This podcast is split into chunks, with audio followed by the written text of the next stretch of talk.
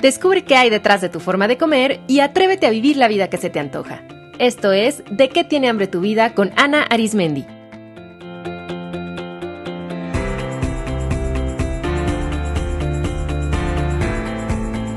Este es el episodio número 96.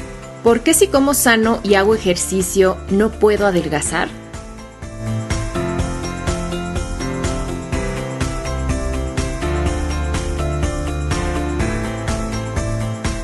¿Cómo están? Bienvenidos a otro episodio de De qué tiene hambre tu vida. Espero que este programa los encuentre muy bien.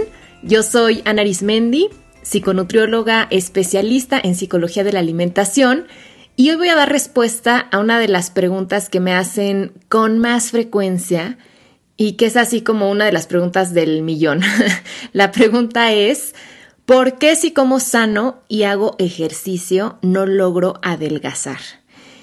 Y las personas que hacen esta pregunta generalmente tienen siempre un tono de mucha confusión o frustración o desesperanza porque dicen, bueno, a ver, si estoy haciendo lo que todo mundo me dice que debo hacer para mantener un peso sano, ¿por qué no lo logro? Y causa desesperanza porque es así como, pues si estoy haciendo lo que debería hacer, y no me funciona, pues quiere decir que no tengo remedio o que esto no tiene solución. Y bueno, pues en este episodio lo primero que les quiero decir es que claro que esto tiene remedio porque todo tiene solución. Y les voy a compartir cuáles son los cuatro factores que pueden estar impidiendo que adelgacen o que mantengan un peso saludable, aunque coman de forma saludable y aunque ejerciten su cuerpo. Pero antes quiero platicarles de otra de las marcas que está celebrando con nosotros el episodio 100 del podcast. Ya saben que para celebrar nuestro centenario de episodios, una serie de increíbles marcas están patrocinando tres paquetes de productos saludables que voy a sortear entre ustedes. Cada paquete contiene más de 20 productos diferentes y quiero decirles que todos estos productos son productos que yo en lo particular consumo y recomiendo y que justamente por eso yo me acerqué a estas marcas para pedirles compartir em, toda esta salud con ustedes, porque quiero que ustedes conozcan cuáles son mis productos favoritos y los disfruten. Y una de estas marcas es Jovits. Jovits son unos snacks saludables en forma de cubitos que están elaborados a base de cereales integrales, frutos, semillas, nueces, algunos tienen yogurt y los Jovits son diseñados por un equipo de nutriólogos e ingenieros en alimentos de Guadalajara, Jalisco, motivados por la idea de crear un snack verdaderamente natural, nutritivo, accesible y práctico. Imagínense a los Jovits que son como una barrita, pero en forma de cubitos, que son muy prácticos porque se pueden comer así uno a uno o agregarse al yogurt o a las ensaladas. En lo particular, eh, mis sabores favoritos son el de uva blanca, nuez y quinoa, que está muy rico, y también el de berries azaí. Ese tiene azaí, quinoa, amaranto y una mezcla de frutos rojos. Son súper ricos y son excelentes como snack diario o como para el lunch de los niños, o yo también los uso para recargar energía cuando estoy haciendo ejercicio, así es que si son deportistas también es una buena opción para llevárselos de viaje. Y también tienen otros sabores como el de manzana coco, el de arándano, el de yogurt, eh, el de avena pasa, está también el de chocolate, plátano, higo. Y algo que me encanta de esta marca es que su eslogan es me quiero, me cuido. Porque con este slogan están reconociendo que para realmente hacer del autocuidado un hábito, debemos aprender a amarnos, que es algo de lo que hablamos mucho aquí en el podcast. O sea, comer sano no es y no debería de ser una moda ni tampoco una obsesión, sino el resultado de un profundo aprecio por nosotros mismos. Y eso creo que se resume bien en me quiero, me cuido. Los invito a visitar jovits.mx, se escribe Y-O-B-I-T para conocer más sobre estos deliciosos snacks y adquirirlos directamente desde su página o conocer su red de distribuidores. Aquí en las notas del episodio está el link directo para que puedan acceder fácilmente. Y si quieren ser uno de los ganadores del sorteo, participen entrando a iTunes, escribiendo una reseña para el podcast, tómenle una foto y envíenla con sus datos a info de que tiene hambre tu vida cuando envíen su mail, les van a responder con una confirmación para que ustedes sepan que entraron a la rifa. Para más información sobre las bases del concurso y para que conozcan todas las fabulosas marcas que nos acompañan, visiten de que tiene hambre tu vida.com diagonal 10. Bien, pues retomando el tema de este episodio, quiero compartirles las cuatro causas que pueden estar impidiendo que adelgacen aunque sientan que comen sano y que hacen ejercicio. La primera causa es nutricional. Miren, siempre que una persona me dice que come muy sano, yo le pregunto que me dé ejemplos, porque puede ser que crea que está comiendo saludablemente y que la verdad no sea así porque desafortunadamente hay muchos mitos y hay mucha desinformación alrededor de la alimentación. Y por un lado, yo estoy feliz y estoy a favor de que cada vez hay más acceso a la información, pero el problema es que hay que ser críticos, porque no todo lo que vemos en Internet, ni todo lo que vemos en las revistas, ni que vemos en la televisión, realmente tiene una base sólida. Y bueno, mucho menos lo que nos dice nuestra comadre o nuestra vecina. Así es que por eso también hay, puede ser que las personas crean que están comiendo sano y la verdad es que no. Y también porque desgraciadamente la industria alimentaria se aprovecha de la ignorancia de las personas y empieza a vender la idea de que comer sano es comer sus productos procesados versión light, ¿no? O versión bajos en calorías o cero y que están llenos de edulcorantes no calóricos y que si revisamos sus ingredientes pues sí puede ser que sean bajos en, en calorías, pero viendo la tabla nutricional, pues carecen de muchos nutrientes, o sea, no son alimentos que aporten realmente valor nutricional, pero además tienen muchos aditivos sintéticos. Así que un primer factor es que ustedes crean que están comiendo sano, pero la verdad no. O sea, por ejemplo, hay personas que creen que están comiendo bien porque toman leche deslactosada y salchichas de pavo y una barrita de cereal comercial con ciruela pasa disque para la digestión y un yogurt light y porque ya dejaron de eh, ponerle azúcar a sus bebidas, pero ahora le ponen mucho Splenda o incluso mucha stevia de esa comercial. Y la verdad lo único que están haciendo es consumiendo excesos de carbohidratos refinados, excesos de grasas hidrogenadas y muchos aditivos sintéticos. La verdad es que voy a hacer, quiero hacer un, episodio del podcast específico sobre todo este tema de los edulcorantes. Eh, tanto calóricos como no calóricos, porque hay mucha mala información sobre eso y hay gente que, y tristemente muchos nutriólogos y médicos que como por ejemplo Splenda no tiene calorías o Stevia tampoco, pues lo recomiendan y le dan rienda suelta a las personas para que lo consuman y ya hay estudios que demuestran que no es sano su consumo en exceso. Entonces, eh, aunque profundicemos más en un episodio sobre esto, esa también puede ser una causa. O sea, ya se ha visto que también estos edulcorantes no calóricos sí pueden tener efectos hormonales, incluso sí pueden tener efectos en los niveles de insulina en el cuerpo, ¿no? Entonces, eso puede ser también un factor. Y luego, por ejemplo, se pone algo de moda a nivel nutricional y las personas lo empiezan a consumir sin reparar en qué se está comiendo en realidad. Y les voy a poner un ejemplo, que son los famosos smoothies, ¿no? Que desde hace unos años se han puesto de moda hay miles de recetas en internet y miles de personas en sus redes sociales salen así con su foto de su vaso, ¿no? Con su licuadote o con su megabatido eh, y con su ropa de ejercicio, ¿no? Y la verdad es que hay algunos smoothies que en vez de ser sanos son una mega bomba de azúcar. Yo luego me pongo a revisar eh, lo que ponen ahí de ingredientes y me asusto, o sea, porque por ejemplo tienen demasiada fruta y luego les ponen cosas como dátiles que son ricos en azúcar y otros, y otros frutos secos y luego le ponen leches o lechadas que también tienen azúcares y eso en vez de ser un desayuno saludable acaba siendo un postre. Yo, o sea, yo en lo personal consumo smoothies y los recomiendo porque creo que son un snack un desayuno muy práctico, pero si está bien balanceado y teniendo mucho cuidado con la cantidad de azúcar. Un, un ejemplo también similar son los bowls de azaí que sí son riquísimos y sí se ven súper lindos en Instagram, pero muchos de ellos también tienen exceso de azúcares, así es que mucho ojo. También pasa que otras personas creen que están comiendo sano porque desayunan un plato eh, con mucha fruta y además le ponen miel y le ponen granola y le ponen hojuelas de coco rallado que tienen azúcar y creen que están comiendo sano porque es fruta y son nueces y es granola o le ponen encima un yogurt disque natural que está lleno de grasa y está lleno también de almidones y azúcares, ¿no? Entonces, mucho ojo con estos, estos alimentos que creemos o que nos venden otras personas que no son profesionales como si fueran sanos y que a la mera hora no lo son tanto.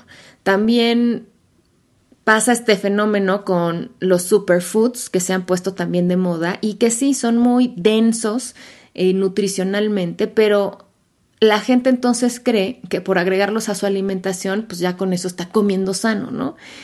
Yo recuerdo ahorita a una paciente que me decía que ella tomaba su jugo verde con espirulina y maca y chía todas las mañanas, que porque le habían dicho que eso le ayuda a la digestión y a desintoxicarse, y bueno, eso está muy bien. Pero además, tres de los cinco días eh, laborales en su oficina, almorzaba torta de chilaquiles o tamales o uno de esos platos de fruta que les decía, ¿no? Con yogurt, miel y granola. Entonces, pues puede estar tomando el jugo verde más sano, lleno de superfoods, con todos estos ingredientes exóticos, pero eso no compensa, ni remedia, ni borra, ¿no? De manera milagrosa, pues la carga de carbohidratos del almuerzo, ¿no? Y los alimentos inflamatorios que está consumiendo. Entonces, mucho ojo, o sea, no por agregar superfoods, quiere decir que entonces ya pueden comer lo que sea el resto del día. Eso no es comer sano, ¿no? Acuérdense que comer eh, sanamente es comer alimentos lo más naturales, frescos, posibles, de temporada, de una forma balanceada, incluyendo de todos los grupos de alimentos, eh, haciendo una dieta variada y que lo que cuenta es lo que vamos consumiendo día a día, o sea, no es que un solo alimento nos engorde o que un solo alimento nos vaya a adelgazar, es lo que vamos consumiendo en el día a día, ¿no? Eh, otros errores muy comunes de personas que creen que están comiendo sano y la verdad no tanto son las personas que sí comen ensalada, pero le echan una cantidad de aderezo, así con singular alegría, ¿no?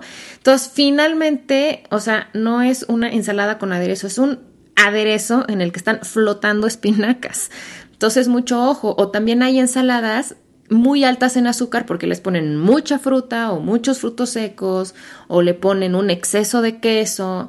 Entonces también mucho cuidado con ese tipo de cosas. Es muy importante que en primer lugar revisen qué están comiendo y que busquen asesoría de un profesional.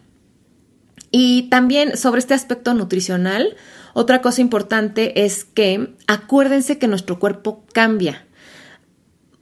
Muchas personas de pronto me dicen, oye Ana, es que ¿por qué si yo toda mi vida he comido esto? Si yo toda mi vida he hecho este tipo de ejercicio, o sea, ahora de pronto siento que estoy subiendo de peso o que no puedo ya mantener mi peso saludable. Entonces hay que acordarnos que nuestro cuerpo va cambiando con el paso del tiempo y que pues lo que nos funcionó en un momento de nuestra vida pues puede ser que ya no nos funcione ahora. Así es que también por eso es importante acudir con un buen nutriólogo que haga una valoración y recomendaciones sobre cuál es la forma más adecuada de alimentarse para ustedes en específico y en este momento de su vida, pues tomando en cuenta todas sus circunstancias. La segunda causa que puede impedir que adelgacen o que mantengan un peso saludable es el factor digestivo. Igual, y ustedes si están comiendo de forma adecuada, Pero lo que puede estar pasando es que su intestino no esté digiriendo y absorbiendo los nutrientes como debería. Y recuerden que una cosa es alimentarnos y otra cosa es nutrirnos. O sea que podemos estar ingiriendo alimentos muy sanos, pero si nuestro intestino no los digiere correctamente, pues esos nutrientes no se van a absorber y no van a llegar donde son necesarios y entonces nos vamos a quedar literalmente con hambre. Y puede ser que eso active justo la sensación de hambre y por eso sintamos que aunque hayamos comido suficiente y aunque hayamos comido sano, luego luego volvemos a tener hambre y que eso pues nos lleve a comer en exceso. En el episodio 76 les hablé sobre la relación entre la salud digestiva y la obesidad, que es un tema que ahorita está teniendo como un boom porque se está conociendo y entendiendo mucho más la microbiota, que son la colonia de microorganismos que habitan en nuestro tracto digestivo, y la relación que, que esta eh, colonia ¿no? puede tener con nuestro peso. Por ejemplo, se sabe que algunos tipos específicos de microorganismos pueden aumentar nuestro apetito, que pueden interferir con la digestión y absorción de nutrientes, que pueden activar la señal para acumular grasa o que pueden generar antojos por azúcar. Así es que es bien importante que observen cómo está funcionando su sistema digestivo. Si ustedes sienten que constantemente están inflamados, que muchos alimentos les caen, mal o que de un tiempo para acá eh, ya no les caen bien ciertos alimentos que antes sí podían digerir sin problema, si tienen flatulencias en exceso, gastritis, colitis, reflujo, todo eso son indicadores de que algo no está marchando bien. Acuérdense que el dolor no es algo ni normal ni natural, pues justamente nuestro cuerpo genera la sensación de dolor y molestia como para darnos una sangoloteada, ¿no? Y decirnos, oye, oye, aquí algo está pasando, muévete, ¿no? Ponte a ver qué es, haz algo diferente. Entonces, si ustedes sienten todos estos síntomas digestivos, todo esto tiene solución, pero hay que actuar de raíz, modificando la alimentación para ayudarle a nuestro intestino a sanarse, a todo nuestro tracto digestivo. Y quizás sea necesario apoyar con ciertos complementos nutricionales, obviamente siempre de la mano pues, de una guía profesional. Y es muy bonito trabajar con la parte digestiva, bueno, con nuestro cuerpo en general, porque es tan sabio y tan generoso que en cuanto empezamos a hacer cambios a su favor, responde de una forma espectacular para regresarnos al equilibrio. O sea, muchas veces nos hemos empezado a acostumbrar a vivir mal y a sentirnos mal. ¿No? Esas personas que dicen, no, pues es que, o sea, yo soy estreñida o que ya traen en su bolsa todos los días los antiácidos porque ya saben que les va a dar gastritis o que les va a dar reflujo. Y acuérdense que, o sea, nosotros estamos en esta vida para disfrutar, para estar sanos, para estar en plenitud. Entonces, ¿por qué acostumbrarnos a vivir mal si tenemos la oportunidad de vivir bien? ¿Por qué someter a nuestro cuerpo a dolor, a molestias, a desbalance? con todo lo que hace todos los días por nosotros mismos. Entonces, si ustedes notan alguno de estos síntomas, sepan que todo tiene solución y esa solución está en sus manos, empezando por la decisión de atender todos estos síntomas. Y algo también importante es que los, em, cuando hay problemas en el, en el intestino, los síntomas no siempre se manifiestan en el tracto digestivo o no solo se manifiestan en el tracto digestivo y eso es algo bien interesante porque acuérdense que nuestro cuerpo pues es un, es un sistema. Entonces cuando algo se mueve de un lado pues va a impactar en todo. Entonces las alergias, los problemas en la piel, las migrañas, estarse enfermando a cada ratito, eh, que, la nariz y, o la garganta siempre tengan moco y que se despierten en las mañanas como si estuvieran enfermos de gripa, todos mormados. Bueno, todo eso pueden ser signos de que el intestino no está funcionando como debería. Y hablando de manera más específica, hay una levadura de toda esta esta población ¿no? de microorganismos que conviven de forma simbiótica con nuestro cuerpo, hay una levadura en específico que se llama cándida, quizá la han escuchado, que naturalmente vive en, nuestras mucosas, pero cuando empieza a crecer de manera desproporcionada, y acuérdense que eso con los microorganismos es muy fácil porque, o sea, se reproducen, o sea, de una forma impresionante. Entonces, cuando empieza a haber exceso de cándida en nuestro cuerpo, eso puede favorecer la ganancia de peso. Más adelante, eh, estoy preparando ya un programa para hablar de este tema con un experto porque es muy interesante es bastante frecuente y poco diagnosticado. A este eh, crecimiento de cándida se le llama candidiasis y les adelanto ahora algunos síntomas para que ustedes quizá puedan identificarlos y entonces tratarlo, ¿no? Em, síntomas de candidiasis, tener infecciones por hongos en la piel y en las uñas frecuentemente, o sea, tipo el pie de atleta, la caspa, sentir fatiga de forma crónica, decir, es que me siento súper cansada, aunque dormí ocho horas, aunque estoy de vacaciones, aunque estoy tranquila, porque siempre estoy cansada, tener molestias digestivas, sobre todo inflamación o diarreas, tener también problemas en la piel como desde granitos hasta psoriasis o eczema, también tener infecciones vaginales o urinarias recurrentes o, por ejemplo, tener comezón, en la zona vaginal o tener mucha como comezón o picazón en la nariz, también puede ser.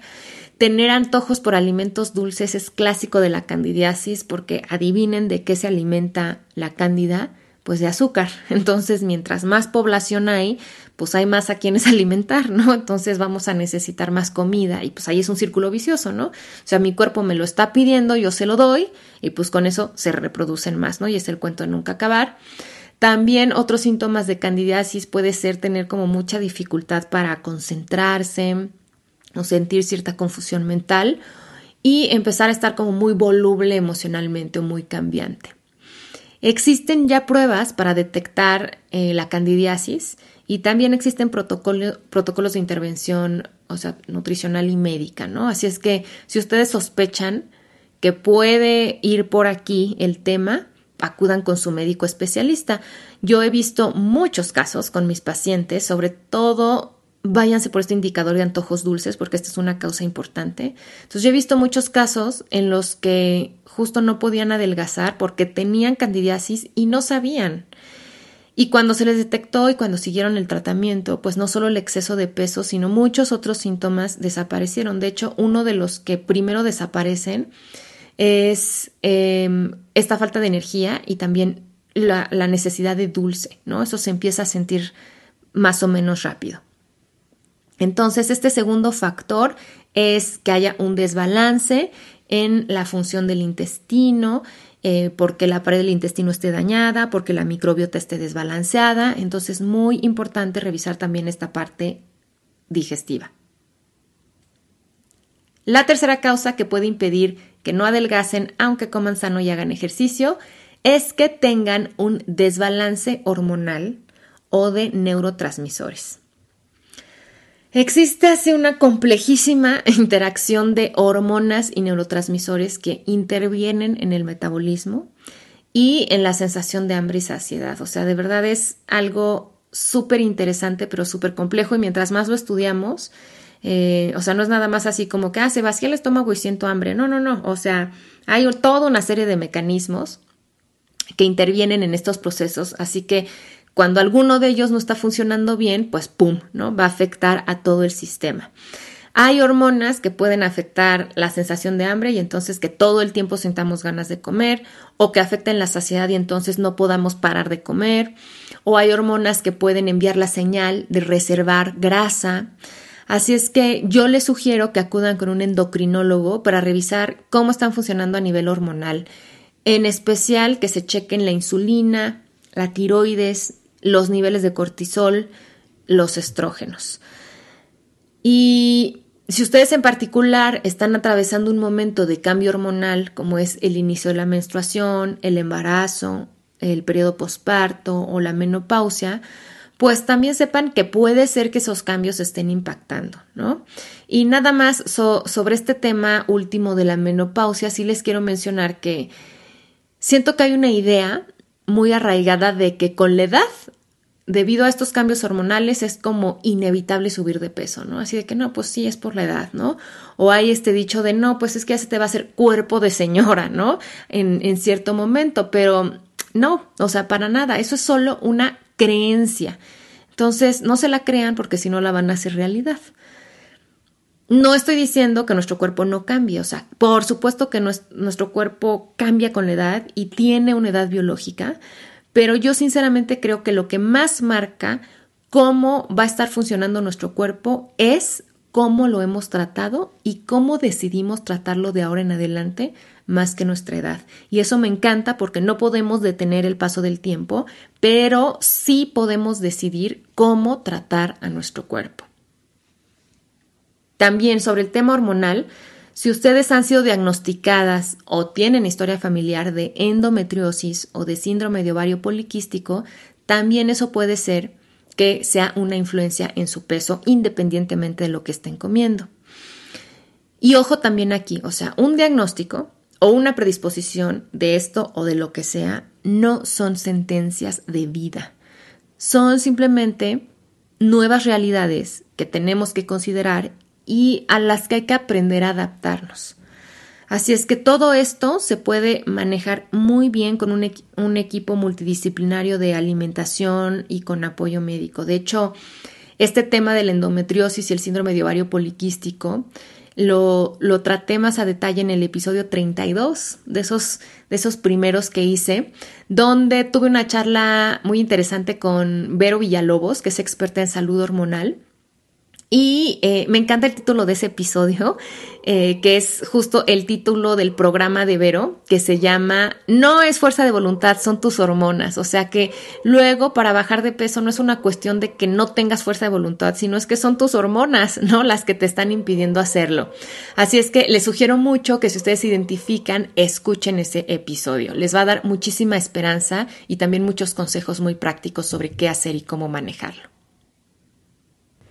Ahora, también puede ser que los neurotransmisores del ciclo circadiano, que es el que regula el sueño y la vigilia, estén alterados y eso también afecta mucho el apetito. En el episodio 44 les hablé de la influencia de nuestro patrón de sueño en nuestro peso. Así es que si ustedes tienen problemas para dormir porque les cuesta trabajo conciliar el sueño, tienen insomnio o tienen mucha somnolencia, es probable que eso también esté afectando su peso. Y también acuérdense que existen médicos especialistas en trastornos de sueño a los que pueden acudir o que hay rituales eh, muy, muy sencillos, pero que nos ayudan a cuidar la higiene del sueño. Entonces también, si ustedes se duermen viendo el, el celular o si se duermen siempre muy angustiados y ansiosos y pensando en lo que tienen que hacer o en lo que no hicieron, o si se duermen inmediatamente después de ingerir alimentos, todo eso va a afectar en la calidad de sueño y eso también afecta mucho en nuestro peso, independientemente de lo que estén comiendo, del ejercicio que estén haciendo. Entonces, vale la pena que se chequen a nivel hormonal y que también revisen cómo están durmiendo para ver si no esas son las, las raíces que les están impidiendo adelgazar. Y por último, el cuarto factor es el psicológico.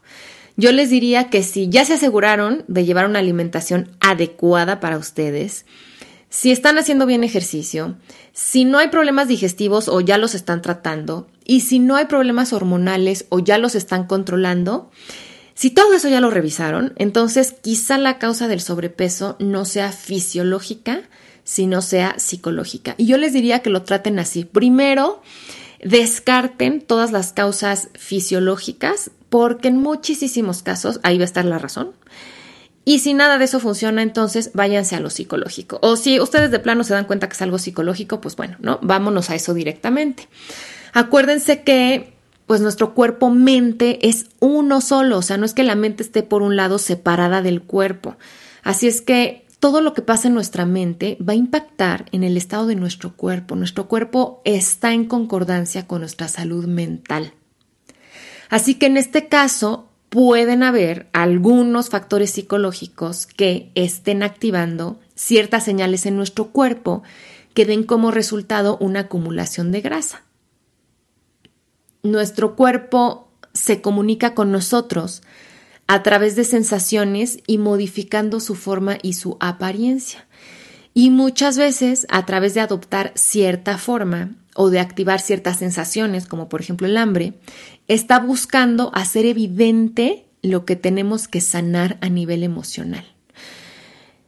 La forma y el tamaño de nuestro cuerpo y la sensación de hambre no son más que formas en las que nuestro cuerpo-mente está como alzando la manita y diciendo, oye, hazme caso, volteame a ver, aquí hay algo que hay que trabajar porque no nos tiene bien.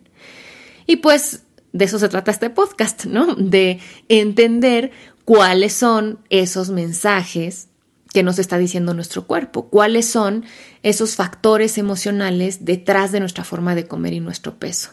Como decimos aquí en México, este es el mero mole de, este podcast, ¿no? Entonces, aquí ya tienen casi 100 episodios que en verdad son una audioteca riquísima que estoy segura que si escuchan en conciencia, los va a ayudar a encontrar estas causas emocionales detrás de su peso. Y también, eh, si necesitan profundizar mucho más y trabajar de una forma más, más profunda y más personalizada, pues para eso está mi taller de que tiene hambre tu vida, para eso está mi consulta eh, individual, ¿no? Para explorarlo más a fondo. Y, pero independientemente de todo eso y de que escuchen en los episodios del podcast, yo los invito a que en este momento se hagan ciertas preguntas que les pueden ayudar a descubrir qué es lo que a nivel psicológico puede estar causando el exceso de peso. La primera pregunta es, si el exceso de peso tuviera un mensaje para ustedes, ¿cuál sería? ¿Qué les quiere enseñar su cuerpo en este momento de su vida? Si adelgazan ahora, ¿qué cosas negativas podrían pasar? ¿Qué carga tan grande tiene su alma que su cuerpo tiene que ayudarla a llevarla a cuestas? Los invito a que escriban estas preguntas en su diario y realmente se dediquen a responderlas a conciencia.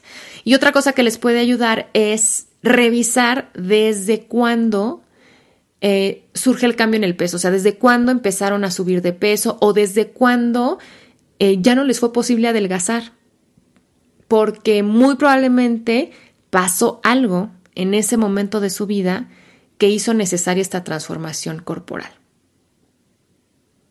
Ok, pues espero que este episodio les haya brindado claridad sobre qué temas deben explorar para comprender por qué, aunque comen sano y hacen ejercicio, no logran adelgazar. Chequen cómo están comiendo, revisen su digestión y sus hormonas y revisen también su interior. Recuerden que nuestro cuerpo no se equivoca y si está guardando kilos de más, hay una perfecta razón o biológica o psicológica o ambas. Simplemente los invito a que tengan paciencia, a que confíen y a que se pongan manos a la obra para descubrirlo y sanarlo. Les dejo un abrazo con mucho cariño y nos escuchamos en el siguiente episodio.